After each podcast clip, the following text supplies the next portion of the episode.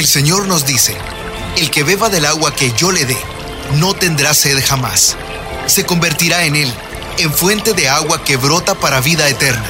Y para conocer más de esa agua que nos da vida, Buenos días en el camino presenta El Cántaro, un segmento conducido por el padre José Román Flecha, doctor en teología moral, quien nos orienta sobre la verdad de nuestra fe.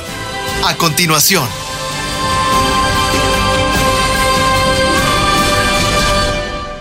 Bueno, ya que han mencionado Italia, tengo que decir que hoy, a través de Internet, he visto cómo el obispo presidente de la Conferencia Episcopal de Costa Rica, mi buen amigo, Monseñor Garita, estaba descubriendo una imagen en mosaico en los jardines vaticanos. Y esa imagen reflejaba a Nuestra Señora de los Ángeles, la morenita, la negrita, patrona de Costa Rica. ya le he escrito a Monseñor diciendo, ¡eh! Le he visto, le he visto en los jardines vaticanos. Oiga, y si usted tira un poquito más fuerte, había roto, había desgarrado el paño aquel que cubría el mosaico. Y ya me ha respondido él diciendo, efectivamente, es que se había caído antes y después lo sujetaron tanto que casi, casi lo desgarramos. Bueno, pues en la avenida, en el caminito de diversas imágenes de la Santísima Virgen que se encuentran en los jardines vaticanos, allí está ya también la imagen de Nuestra Señora de los Ángeles, patrona de Costa Rica, que tiene aquel precioso santuario situado en la diócesis de Cartago, que conozco bien. Bueno, por si acaso nos están escuchando los costarricenses, los felicito y ya, desde cualquier parte del mundo invocamos a su santa patrona, la Santísima Virgen, con una imagen en mosaico que ha sido colocada en los jardines vaticanos. Y dicho eso, como es miércoles, vamos a recordar la catequesis que el Papa ha pronunciado hoy en su audiencia general. Es la número 13 de las dedicadas a la carta a los Gálatas. Y dijo así el Papa esta mañana, esta mañana de Roma, claro. La predicación de San Pablo gira en torno a Jesús y su misterio pascual. El apóstol, San Pablo, se presenta como heraldo de Cristo y de Cristo crucificado, y a los Gálatas, que habían sido tentados de fundamentar su religiosidad en la observancia de preceptos y de tradiciones de origen judío, les recuerda lo más importante, el centro de la salvación y el centro, el núcleo, el meollo de la fe, que es la muerte y la resurrección del Señor. ¿Y cómo lo hace? Pone ante ellos la cruz, la cruz de Cristo, y les dice, a ver, ¿Quién les fascinó a ustedes? A ustedes, a cuyos ojos fue presentado Jesucristo crucificado. Carta a los Gálatas, capítulo 3, versículo primero. Y repitió el Papa, ¿quién les ha fascinado para alejarlos de Cristo crucificado? Y añadió, es un momento feo este de los Gálatas. Y como siempre, aterriza en nuestro tiempo, saltándose 20 siglos, nos ha dicho, incluso hoy en día hay muchos que buscan una certeza religiosa antes que al Dios vivo y verdadero. Y se centran en rituales, en preceptos, en mandamientos, en tradiciones, todo eso. En lugar de abrazar al Dios del amor y en lugar de abrazarlo con todo su ser. Y añadió, miren, esta es la tentación de los nuevos fundamentalistas, de todas esas personas a quienes les parece que el camino a recorrer mm, les va a dar miedo. Y entonces lo que hacen es no es caminar hacia adelante, sino ir hacia atrás, porque con lo que siempre sabían, con lo que siempre se hizo, se sienten más seguros y buscan, me gustó este juego de palabras que hizo el Papa esta mañana, buscan más la seguridad de Dios que no al Dios de la seguridad. Me gusta porque a veces yo también hago esos juegos de palabras. Algunos que aman más las leyes de Dios que al Dios de las leyes. Pues aquí igual aman más la seguridad de Dios que no al Dios de la seguridad. Por eso San Pablo pide a los Gálatas, a los cristianos de la región de Galacia, que vuelvan a lo esencial, a lo fundamental. ¿Y qué es lo esencial? El Dios que nos da la vida en Cristo crucificado. Eso es lo, lo verdadero, lo que vale. Y Pablo da testimonio de ello, sobre todo en primera persona.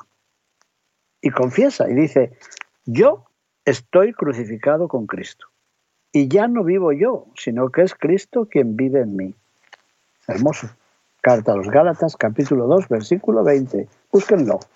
No vivo yo, es Cristo quien vive en mí. Y al final de la carta, ya en el capítulo sexto, dice, en cuanto a mí, Dios me libre de gloriarme si no es en la cruz de nuestro Señor Jesucristo. Por tanto, eso, eso es lo que cuenta, ¿no? Y el Papa ha dicho, ¿y nosotros? Si nosotros perdemos el hilo de esta vida espiritual, si vemos que nos acosan no sé cuántos miles de problemas, no sé cuántos miles de pensamientos, ¿qué hemos de hacer? Bueno, pues hagamos nuestros esos consejos de San Pablo. Pongámonos ante Cristo crucificado, partamos de nuevo de Cristo crucificado, tomemos el crucifijo entre las manos, apretémoslo sobre el corazón o también detengámonos en adoración ante el Santísimo Sacramento de la Eucaristía, donde Jesús es el pan partido por nosotros. Él es el que fue crucificado y ahora vive resucitado. Él es el poder de Dios que derrama su amor en nuestros corazones. Bueno, gracias Santo Padre por este aviso. Pongámonos ante Cristo crucificado o ante la Eucaristía. Y ahora, de nuevo guiados por San Pablo el apóstol, vamos a dar un paso más. Y dijo el Papa, preguntémonos, a ver, ¿qué ocurre cuando nos encontramos con Jesús crucificado en la oración? ¿Qué es lo que ocurre? Pues lo que sucede es lo que ocurrió bajo la mismísima cruz. Dice Juan, el Evangelio de Juan, en el capítulo 19, versículo 30, que Jesús entrega el Espíritu. Es decir, da su propia vida. Y el Espíritu, que brota de la Pascua de Jesús, es el manantial, la fuente, el principio de la vida espiritual. Es el Espíritu el que cambia los corazones, no son nuestras obras. Es Él el que cambia el corazón, no las cosas que nosotros hacemos, sino que la acción del Espíritu Santo en nosotros cambia el corazón. Es Él quien guía a la iglesia. Y nosotros, nosotros hemos sido llamados a obedecer la acción del Espíritu, que se extiende donde Él quiere y como Él quiere. Además, añadió el Papa, fue precisamente el darse cuenta de que el Espíritu Santo descendía sobre todos y que su gracia actuaba sin excluir a nadie, fue lo que convenció incluso a los que eran más reacios. ¿Y de qué les convenció? De que el Evangelio de Jesús estaba destinado a todos y no a unos pocos privilegiados, a los judíos, pero también a los que venían del mundo pagano. Y ahora, aquellos que buscan la seguridad, el pequeño grupito, eh, las cosas claras como entonces, esas personas tienen el riesgo de alejarse del espíritu, ¿eh? de no dejar que la libertad del espíritu entre en ellos. La vida de la comunidad nace de nuevo, se regenera en el Espíritu Santo. Bien clarito. Y es siempre gracias al Espíritu como nos podemos alimentar y como podemos alimentar nuestra vida cristiana y cómo podemos llevar adelante nuestra lucha espiritual. No se nos olvide. Bueno, el Papa continuó diciendo que otra enseñanza que vemos en la carta a los Gálatas es una lección en este, en este combate espiritual. El apóstol presenta como dos frentes opuestos. ¿Y qué quieren que les diga? Esto que viene ahora me encanta. Luego les explico por qué. Por un lado están las obras de la carne y por otro lado el fruto del Espíritu. Bueno, ¿y qué son las obras de la carne? Son nuestras actitudes, esos comportamientos nuestros que son contrarios al Espíritu de Dios. Y el apóstol las llama obras de la carne no porque haya algo malo o algo incorrecto en nuestra carne humana. Por el contrario, hemos visto cómo una y otra vez insiste en afirmar la carne humana que Cristo llevó hasta la cruz. Así que aquí la carne es una palabra que no indica este elemento biológico eh, que yo estoy tocando ahora con mis propias manos, no. La carne es una palabra que indica no una parte del cuerpo, sino al hombre entero, pero en su dimensión terrenal, a la persona cerrada en sí misma, a la persona centrada en una vida demasiado horizontal, la persona que sigue los instintos mundanos, la persona que se cierra al Espíritu de Dios, a ese Espíritu que nos eleva y nos abre a Dios y a los demás. Eso es la carne. Pero además la carne también nos recuerda que todo esto envejece, que todo esto pasa, que todo esto se pudre, mientras que el Espíritu da la vida. Así que Pablo enumera las obras de la carne que se refieren al uso egoísta de la sexualidad, a las prácticas mágicas que son idolatría, a lo que va dañando las relaciones interpersonales, como qué? La discordia, los celos, las iras, las rencillas, las divisiones, las disensiones, las envidias. Carta a los Gálatas, capítulo 5, versículos 19 al 21. Muchas cosas, ¿verdad? Bueno, pues todo eso, todo eso es las obras de la carne, las obras de un comportamiento solamente humano. Y dijo el Papa una cosa y una frase importante. Un comportamiento enfermizamente humano. Está bien esto. Porque lo humano tiene sus valores, pero todo esto es enfermizamente humano. Bueno, estas son las obras de la carne. ¿Y en contra qué hay? En contra está el fruto del Espíritu. Y el fruto del Espíritu, Pablo lo va desgranando. ¿Cuáles son los frutos del Espíritu? Amor, alegría, paz, paciencia, afabilidad, bondad, fidelidad, mansedumbre y dominio de sí. Muy bien, porque son nueve, Santo Padre, tiene razón su santidad nueve frutos del Espíritu. Es verdad que la Biblia Vulgata, la traducción de San Jerónimo, nos ofrece doce, fueron añadidos otros tres, pero el texto griego original nos presenta estos nueve frutos del Espíritu. No se les olvide que el primero es el amor, ¿eh? y después viene la alegría. Bueno, es un buen ejercicio espiritual, nos dijo el Papa, leer la lista de San Pablo, mirar luego mi propia conducta para ver si se corresponde, si mi vida es realmente una vida según el Espíritu, si va dando esos frutos o no. Pregunta del Santo Padre. ¿Mi vida produce estos frutos de amor, alegría, paz, magnanimidad, benevolencia, bondad, fidelidad, mansedumbre y dominio de mí mismo? Y el Papa vuelve sobre ello. Dice, fíjense, los tres primeros enumerados por San Pablo son el amor, la paz y la alegría. Y en eso, en eso es como se reconoce a una persona que de verdad ha recibido al Espíritu Santo, que se siente habitada por el Espíritu Santo. Porque una persona que está en paz, que está alegre y que ama, bueno, con esas tres pistas ya se ve, se descubre la acción del Espíritu Santo en esa persona. Es infalible. Mire a ver si en usted o en otras personas puede descubrir esos tres frutos para empezar, el amor, la alegría y la paz. Y entonces dirá, mm, por aquí anda el Espíritu de Dios.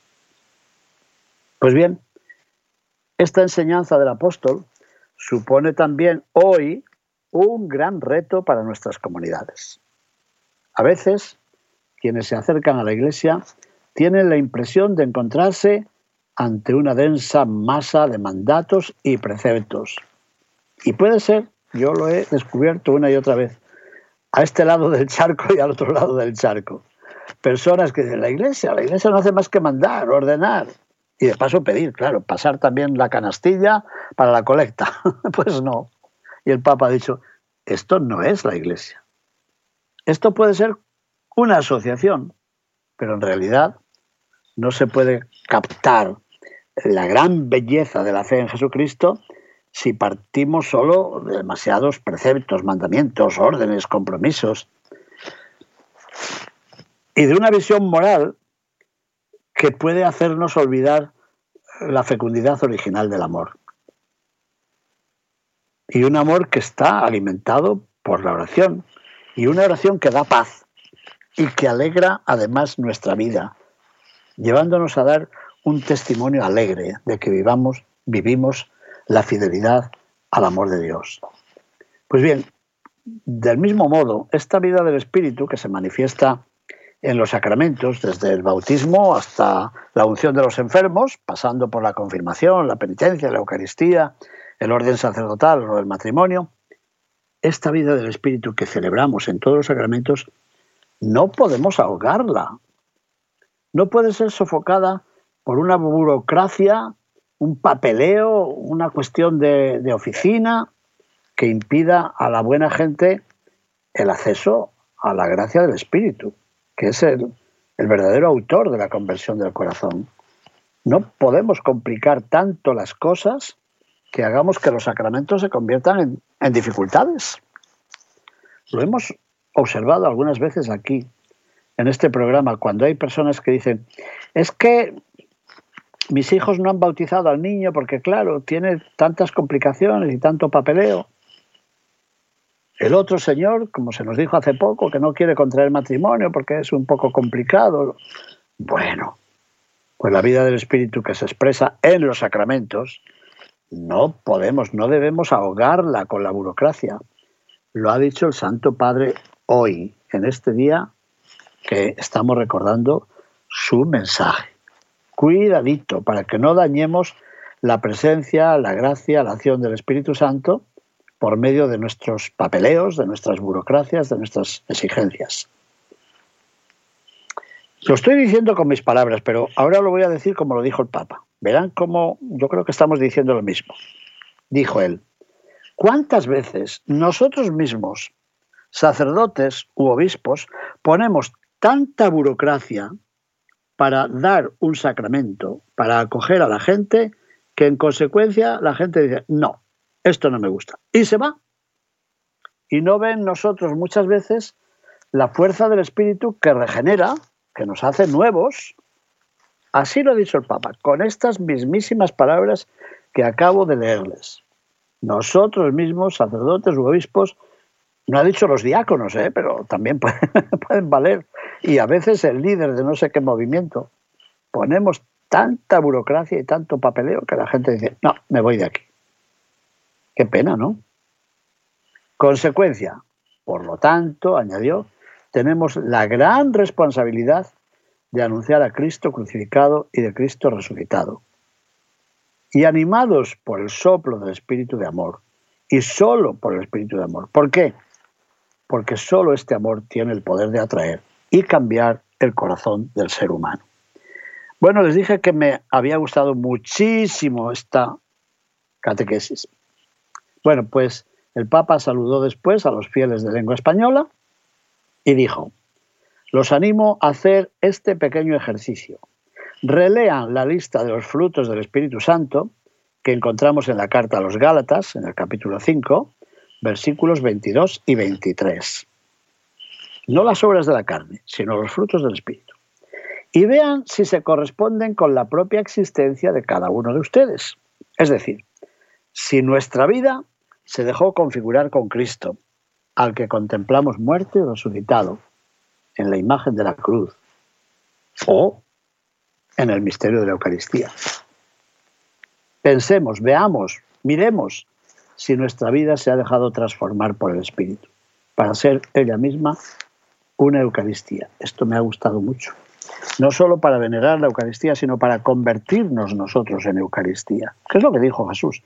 hagan esto en conmemoración mía, conviértanse en Eucaristía. Si nos hemos convertido en don y en acción de gracias para gloria de Dios y salvación de la gente. Y última palabra, lo digo con temor, ¿eh? no, no, no quiero hacer publicidad ni promoción, pero es que este servidor de ustedes hace unos pocos años escribió un libro que se titula Amor y Alegría, el fruto del Espíritu. Bueno, para alegría mía, ese librito ya ha salido en una segunda edición ampliada. Quiere decir que había muchos hermanos que estaban esperando algo de esto. Y este libro que les he ofrecido es un comentario a las iglesias de Galacia, las obras de la carne, el fruto del Espíritu, estas nueve manifestaciones que nos invitan a vivir teniendo en cuenta a Jesucristo resucitado y pensando que el fruto del Espíritu es la fuente, el carisma, el don de una auténtica moral cristiana. Bueno, pues así se titula mi libro, Amor y Alegría, el fruto del Espíritu. Es un libro en formato pequeño, pero tiene 269 páginas. Bueno, es bastante. Pero tiene la letra grande, grande, grande, para que la pueda leer todo el mundo y que le sirva también para examinar estos frutos del Espíritu de los cuales ha hablado hoy el Santo Padre. ¿Cómo no me iba a dar alegría? Me da alegría porque lo ha dicho San Pablo, me ha dado alegría porque nos lo recuerda el Santo Padre, y me da alegría porque digo, bueno, no estaba yo tan equivocado cuando pensé en explicar esto en un librito para que mi pueblo, el pueblo de Dios, reflexionase sobre la importancia perniciosa de las obras de la carne y la importancia salvadora de los frutos del Espíritu Santo.